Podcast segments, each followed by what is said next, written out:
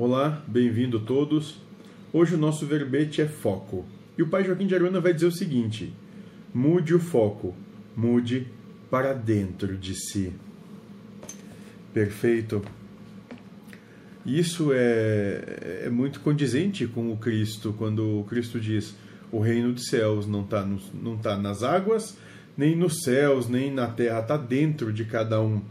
E é por isso que ele fala aqui o pai Joaquim de mudar o foco tirar o foco das coisas do mundo para botar o foco nas coisas de si mesmo, alcançar a sua própria essência, alcançar esse reino dos céus que já está potencialmente dentro de cada um de nós. É isso que ele está dizendo. Ele está dizendo: comece a dar mais importância para as coisas do espírito que da matéria.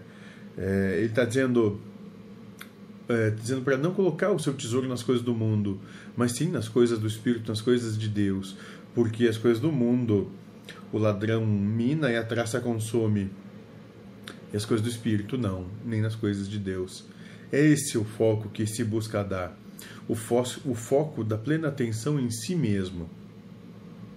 Né? Não existe outra maneira de se alcançar a felicidade sem passar a prestar atenção em si mesmo.